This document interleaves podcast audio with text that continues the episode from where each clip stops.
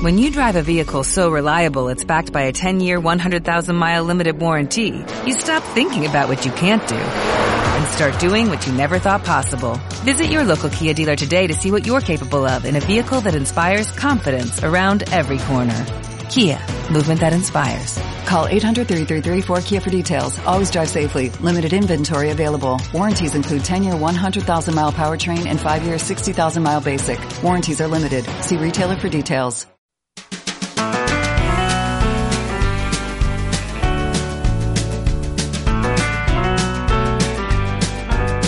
Era la tarde de toros número 27 de la Feria de San Isidro de este 2017 cuando aparecieron por los chiqueros los toros de una ganadería que sorprendió y gustó sobremanera. El nombre de Rehuelga sonó ese día para grabarse a sangre y fuego en la mente y en el recuerdo de los aficionados. Robleño, Aguilar y Pérez Mota fueron quienes la mataron, con no demasiado éxito, pero aquella corrida sí que acaparó premios y generó también cierta polémica, porque al quito de la tarde se le premió con una vuelta al ruedo que no resultó unánime.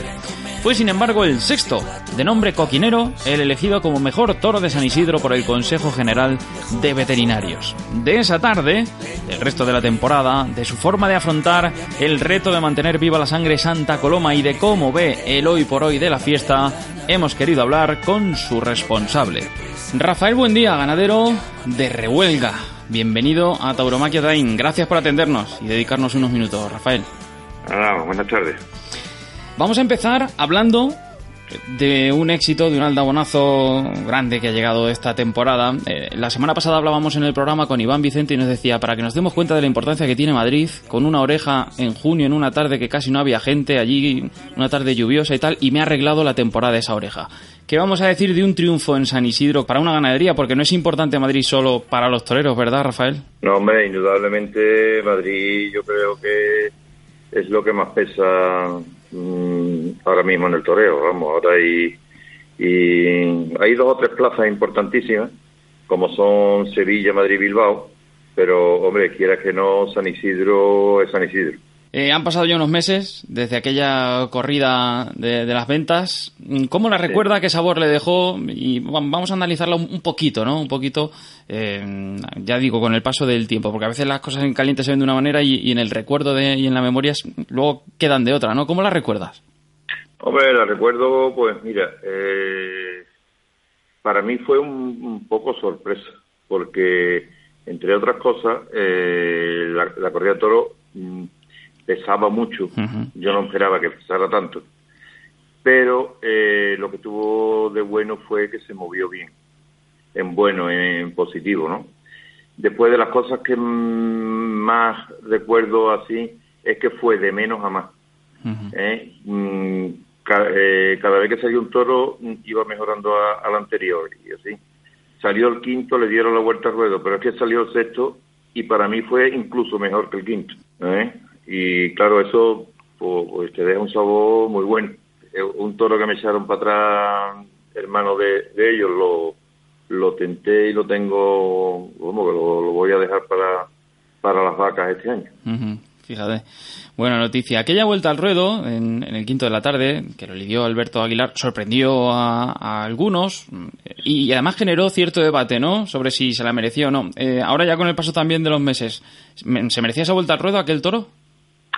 Hombre, pa para mi gusto mmm, sí se la merecía, porque yo creo que ha sido el toro eh, en el caballo el más bravo que ha habido en la feria, con tres puyazos desde largo, mmm, pronto, a veces Mm, después el toro se quebró mucho, eh, incluso pesando 647 kilos, que me parece a mí que, que era su peso, eh, se quebró una barbaridad en el caballo, porque le dieron.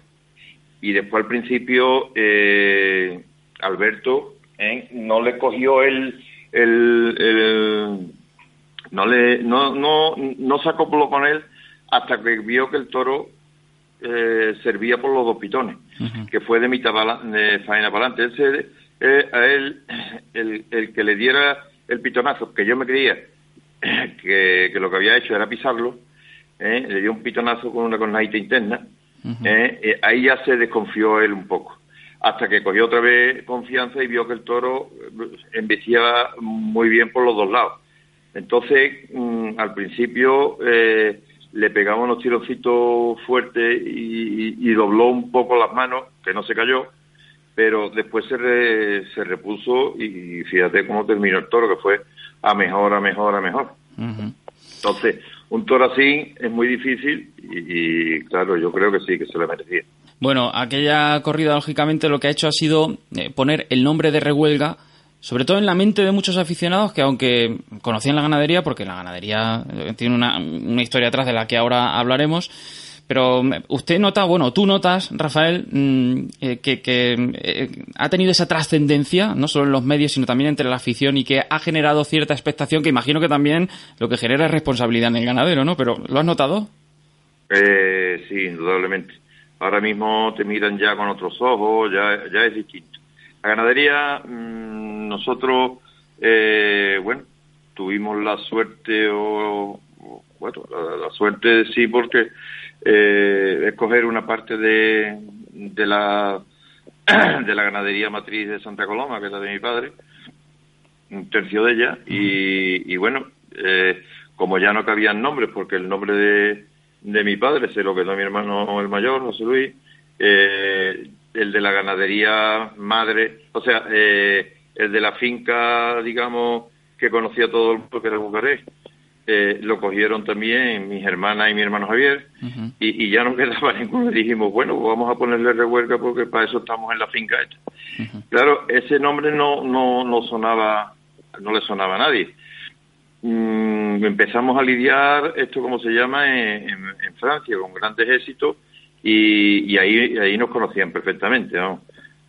y bueno y, y ahora ya aquí en España a través de de los de Madrid, ¿no?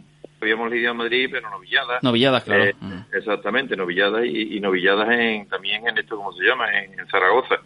Eh, y en alguna feria también importante de novilladas, como Calasparra o Agemesí, o en fin. Pero vamos, eh, más que nada novilladas. Sí. digo que en la temporada ha habido algún hito más, porque ha habido un indulto, ¿no? De un toro pues, lidiado por Juan Bautista en Sotillo de la Draga. Sí, el, domingo siguiente. Fue el miércoles fue la corrida de toros de Madrid y el domingo siguiente lidiamos tres toros eh, junto con Juan Pedro. Eh, y lidió el tres y nosotros los tres. Y, tuvimos la suerte, además fue el primero que, abrió, plaza, que abrió plaza, con lo difícil que, que conlleva las dos cosas, el abrir plaza y, y que te lo indurte, pero mm, lo pidió la gente y lo indultaron. Es que Juan estuvo fenomenal, las cosas como son. Está echando un año magnífico Juan Bautista, todo hay que decirlo, ya que muy bueno, nos muy, pilla muy bueno, Muy bueno, muy bueno. Es verdad. Sí, señor. Bueno, eh, hablábamos de Santa Coloma, que lógicamente es la sangre pura que corre por los toros de Rehuelga. La semana pasada eh, hablábamos con Álvaro Martínez Conradi, también eh, ganadero de, la misma sangre, pero ya ya se van viendo diferencias también, incluso imagino que entre tu ganadería y la de tus hermanos, ¿no? Mis hermanos ya prácticamente, eh, bueno, tiene mi hermana Pilar y le queda, ah, bueno, y los niños de mi hermano José Luis, pero ellos lidian poquísimo. Y Pilar sí lidia alguna, mm, ha, lidiado alguna corrida de toros, de rejones y eso, le está bastante bueno. Y, y tenía incluso una corrida la tienen ahí medio vista para Madrid el año que viene. Eh, pero no crea que se diferencia tanto, ¿eh? ¿No? Porque incluso con lo de Álvaro, date cuenta que eh, tanto a Álvaro, con, con Álvaro nos une una amistad muy importante e incluso nos dejamos sementales y nos, intercambiamos sementales, en fin, que lo que te condiciona un poco quizás sea el hábitat donde viven los toros. Claro. Eso, eso sí es verdad. ¿eh? Porque, vamos, yo me acuerdo cuando, cuando Álvaro nos compra a nosotros en el año 88 la ganadería de, de la quinta, eh, bueno, al principio, pues el hombre eh, era un magnífico aficionado, pero, pero bueno, mm, de hacer tentaderos y esto, eh, pues quería aprender, ¿no? Claro. Y entonces me pidió que le, que le echara una mano y, eso, y estuve hasta el 2004 echándole una mano en los tentaderos, haciendo los lotes, esto y lo otro. Y verás tú que, que el manejo es prácticamente lo mismo. Lo que pasa, ahí vi yo que el toro, eh, la, el pitón del, del toro de Álvaro se afilaba más, era más, no sé, era y, y, el toro cambiaba con respecto al toro nuestro, pero ya veis, eran las mismas madres con, sementales tanto de aquí como de, él, sacados por él ya. Pero bueno. Sí, lo comentamos el otro día con Álvaro, por eso, porque lo hemos visto, ¿no? Que, que, daba con un poquito más de cara quizá su ganadería y decía que era algo que buscaban, ¿no? Que, que, han intentado seleccionar con el tiempo, que también buscándolo a través de la alimentación. Efectivamente. Eh, entonces, bueno, empezamos a hacer también cosas de, de no darle de comer al principio mucho para que no se embastecieran, esto y lo otro. Y después ya irlos poniendo a comer poco a poco, que, fue lo que le pasó a la Corredora de Madrid. Lo que pasa es que la Corredora de Madrid estaba preparada para de novillar ya, y claro, de novillar, de corrida de toro el año pasado, que me la dejaron aquí, que no se la quisieron llevar eh, los franceses por, por problemas de, economía, y, bueno, y este año tiró Madrid de ella, ya con, figúrate, yo no le corté el pienso. Hay mucha gente que, cuando eh, los dejan los, toros y que están preparados para salirse y no les saben, se les cortan el pienso en invierno y los dejan, ¿sabes? eh, yo no, yo le seguí manteniendo el pienso para que para que no hubiera problema. ¿Eh? Es una ruina, desde luego, porque pero bueno. Pero, problemas no tuvieron porque había que ver cómo estaba la, corrida, como hemos comentado al principio, ¿no? Que, iba, iba gorda, claro. Iba bastante gorda, sí. Eso es una excepción en Santa Coloma, ¿no? Es decir, no imagino que no será la línea que quiera seguir con la no, no, no, no, no, no, no, no, no, ni quiero que me cataloguen con, con ese tipo de toro porque no es el estilo de ni es el tipo de la ganadería ni aunque eh, eh los toros estaban en el tipo, pero un poquito aumentado, pero de volumen y peso. Pero vamos, eh, por hechura y eso se veían que, eran de aquí. Lo que pasa es que el, bueno, ya, por ejemplo, la corrida toro del año que viene que tengo, que estoy preparando para Madrid, vamos, no puede ser ni ni la mitad, vamos. Vamos, ni la mitad. Estará en en lo que es esto, 520, 530, 540, por ahí andará. Una corrida normal para que se mueva y que, funcione, ¿no? Lo que sí la he preparado con bastante tiempo para que vaya para que vaya bien. Claro, eh, seguro que va a ser una de las que más expectación va a levantar, la mate quien la mate, desde luego, esa corrida. Eso eso es lo que yo ya estoy con la carne abierta. Hombre, porque para nosotros es una gran responsabilidad el tema. Ya imagino. Porque ya no, ya no le coge a nadie de, sorpresa, ya, ya la, la sorpresa ha pasado. Ya vamos con al revés, con expectativa, y eso ya es peor. Pero está bien que, que los aficionados que escuchen al menos eh, este programa pues ya vayan sabiendo y vayan teniendo en cuenta que, que una corrida con ese peso no, va, no se le van a encontrar, ni, ni tienen por qué encontrarse en, la ganadería de Revuelga, que aquello fue una excepción. Viene bien decirlo, yo creo que está bien eh, porque quien avisa no es traidor, ¿no? Hombre. Hablábamos también con, con Álvaro eh, Martínez Conradi de, pues del manejo, ¿no? De cómo les gusta manejar la, ganadería en el campo. En este caso, claro, han aprendido mucho de, de tu familia, de vosotros. Le daba mucha importancia, decían, en el tentadero a, lo que hacían las vacas en el caballo que imagino que será la misma línea, ¿no? Que, vosotros. Es que, es que es la única forma que, hay. Tú tienes que medir la bravura en el caballo. La que te sale bien en el caballo es brava, pronta. Esto normalmente te embiste en la muleta. Hombre, hay excepciones, ¿no? Pero mm, por regla general suelen embestir en la muleta. Embestir en, en, positivo. Y, la única forma de...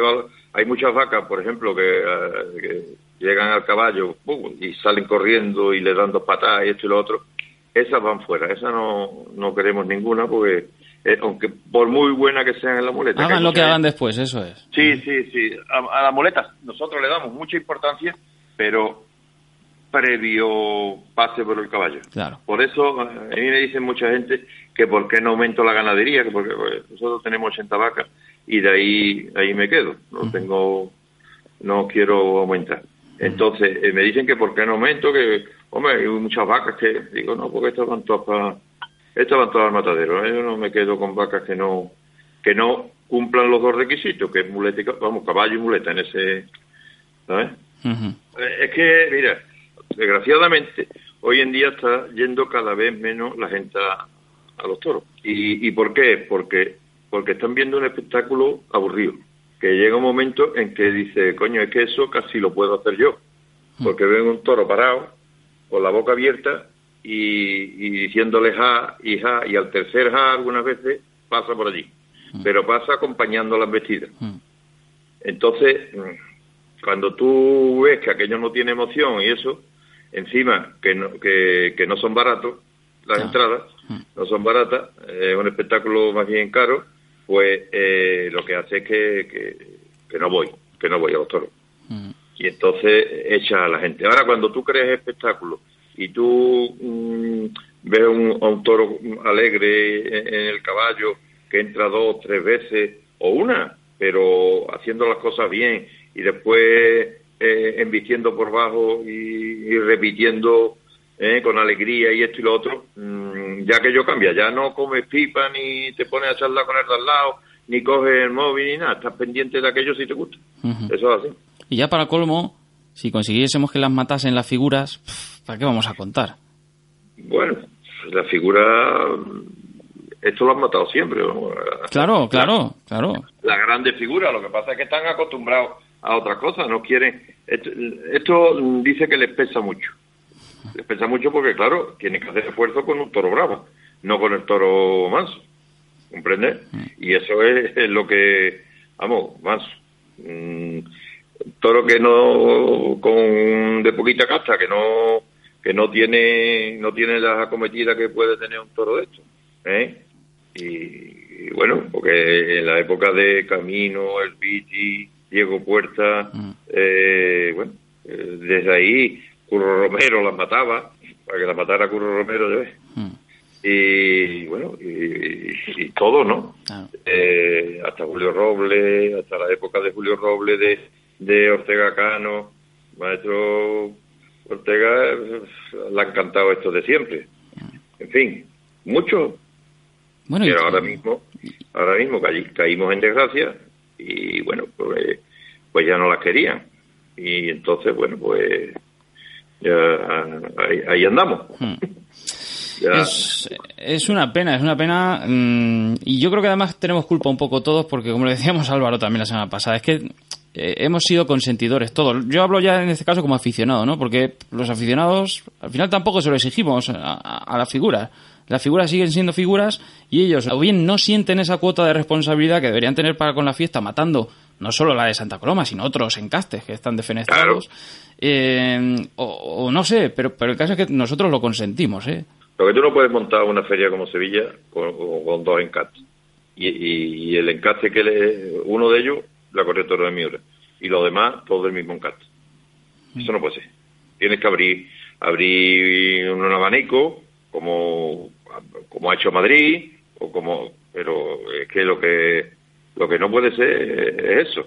Y ojo, que no es que no queramos ver a los toreros que las matan, a Dios gracias, con esas corridas, que vamos, toda nuestra admiración para, para ellos, pero, pero quisiéramos ver también a las figuras, o sea, todos, medir a todos con el mismo rasero. Porque hasta ahora no podemos medir a, todos con el mismo rasero. Claro. Bueno, ay, qué pena. Eh, eh, por cierto, ¿cómo son las hechuras perfectas del toro de Santa Coloma? Según, pues según Rafael Buendía, claro. El toro de Santa Coloma, eh, muy bajo. que tú te pongas delante y le veas la penca al rabo. Con las manos muy cortas, muy pegado a tierra, ¿sabes? muy pegadito a tierra y, después con su caja, su volumen. Y, y, su carita para adelante, pero mm, una cara eh, no con ni pasa, pero un poquito mm, del tipo del quinto, ese sería mi idea de todo. ¿Quedan muchos eh, muchos animales en el campo para, para esta temporada? Nada. Nada. Hoy se lidia el último, que es un, un utrero que, lo, mañana se lidia en un festival en, en Espartina, en Sevilla. Y lo demás, bueno, estaba la, a mí me habló Madrid para la correa toro y la novillada, pero eh, viendo el éxito de la correa toro, pues me dijeron que guardara la, novillada para, para esto, ¿cómo se llama? Para el año que viene. Y bueno, me lo dijo Simón el mismo día que, se eligió. Y total, y eso es lo que estamos haciendo. Vamos, nosotros tenemos dos espectáculos, dos, no tengo más. O sea, para el año que viene un, par de, sí. de espectáculos. Sí, sí, para el siguiente igual, vamos que... Pasa, habrá algún toro el año que viene que lo dé de, cinqueño para el siguiente, ¿sabes? Pero pero lo demás no. Mm. Esos dos espectáculos, una cosa así. Esto de ser ganadero es una bendita eh, locura romántica, eh, totalmente. Sí, no, totalmente. Y en nuestro caso, más todavía, porque, hombre, está un poquito ganado y, y, demás. Bueno, pues, para nosotros es por más que nada por la tradición y por y por bueno eh, por honrar un poco la memoria de mi padre que, que se dejó su vida en, en esa ganadería y lo que él con lo que él disfrutaba y con lo que donde la puso que la puso en, en, lo máximo de, de su época y, bueno pues ahora a ver si nosotros podemos llegar a, a una cosa así ¿no? sí porque eh, tu padre no crea el encaste Santa Coloma, pero sin duda alguna es quien lo consolida, quien le da forma, solidez, ¿no? Al encaste. Ah, el encaste de Santa Coloma, mira, eh, eh, el, conde lo tuvo, lo tuvo muy poco tiempo en sus manos. lo tuvo hasta el año 32, pero en los últimos años el conde estaba, estaba malo, estaba en Madrid, ya no estaba, la ganadería estaba a, a, punto de irse al garete porque estaba en manos de administradores y eso, incluso ya llegaron a, a publicarla en, los periódicos que se vendía. Entonces, pero cuando la compraron don Felipe Bartolomé y mi padre. Y, de a partir de ahí, bueno, pues ellos cogieron y en los años 60 pues, era lo mejor que había en, el Campo Bravo. Y fue gracias a, él, ¿no? Pues yo eh, siguió mm, las directrices de, del conde, eh, eh, pero con su idea. Eh, las directrices del conde me, me, refiero a, a, que el conde tenía la rama ibarreña y la rama saltillo. Y de la rama saltillo, el conde era de donde sacaba los sementales, igual que mi padre. Entonces, eh, lo que le metía a Ibarra era eh, el semental de saltillo. Entonces consolidó ahí, eh, ahora mismo lo de Santa Coloma es casi un saltillo por, por absorción, como dicen, porque era ya prácticamente, ¿sabes? Los Ibarra salen, porque eso queda ahí, ¿no? Y la genética, la genética, pero tahuelean y demás, pero prácticamente un noventa y tantos por ciento de un 10 de, de Ibarra. Bueno. Claro, hablando de la historia de la ganadería, de todo lo que hizo tu padre, antes que hablábamos de las figuras, es que claro, con todas las figuras que habrán pasado por tu casa, la de tarde gloriosa que, que han dado para, para los toros de, tu padre, ¿no? Eh, que si alguien lo puede decir con conocimiento de causa, sois vosotros, precisamente, ¿no? Que, siempre han matado las figuras a, los toros de, Santa Coloma. Que, no lo estamos diciendo solo mirando los, los datos y la estadística, que también sería suficiente, pero que es que vosotros lo habéis mamado, que es que tú lo has visto en tu casa, claro. Sí, hombre, claro. Indudablemente. Camino, Arruza, no sé, cantidad de gente que venía eh, a casa, claro. En fin, eh, veremos qué tiempos nos traen y por dónde van los devaneos del toreo. Por cierto, ya por último, ¿cómo ves, cómo ves el panorama del toreo en líneas generales, no de la tauromaquia, de la situación actual de la fiesta? Bueno, la actual complicadilla, complicadilla, porque se le está dando mucho bombo a los antitaurinos y esas cosas que no tienen fuerza ninguna, que son cuatro monos o cuatro gatos que andan por ahí y si mientras más, le den le den bombo, más, van a hacer ruido. Y, lo que quieren es eso, salir en, cuatro revistas, cuatro periódicos y cuatro, cuatro telediarios, pero después no, tiene, no, no deben de tener fuerza para nada, porque eh, la cantidad de, de, dinero que mueve el planeta de los toros es, horroroso, la cantidad de puestos de trabajo, la cantidad eh, hay muchísimas cosas que no se pueden perder, y además una, una fiesta tan arraigada en, en, nuestra España, de nuestra arma, ¿no? Mm. Vamos, de, nuestra España y, incluso Francia, Portugal y Sudamérica. Yo creo que, hombre, está, está la cosa complicada, pero mm, eh, de cosas más malas ha salido. En el momento que haya un par de figuras que, que lleguen y pongan a las figuras a cavilar, como las puso Roca Rey hace un año, y llegue otro así, formando ruido, que metan gente en la plaza y el mm, en bicha, pues ya está, ya, ya está el día formado y ya está la gente en la plaza. Lo que no quieren es más de lo mismo. Pues nada, Rafael, buen día. Ha sido un placer charlar de todos con, contigo. Igualmente, Álvaro. Un millón de gracias por, por atender nuestra llamada y por echar un ratillo aquí en Tauromaquia Time. Que pasen estos meses bien, que yo sé que ya estarás como los toreros cuando dicen que se ven anunciados ya en Madrid y ya empiezan a no dormir, ¿no? Pues por lo que me contabas antes ya te, ya te empiezas a sentir un poco así, pero eso es eh, la bendita locura de, del toreo, ¿no? Y Sí, no, claro. que tiene esto. Pero bueno, eso es lo que hay. Y si no, pues quítate de. ¿Eh? Suerte y que vaya todo bien. Ha sido un placer. Gracias, Rafael. Muchísimas gracias, hombre. Gracias. Venga, adiós, bueno. Un abrazo. Pose mi estrella en la bandera de ser todo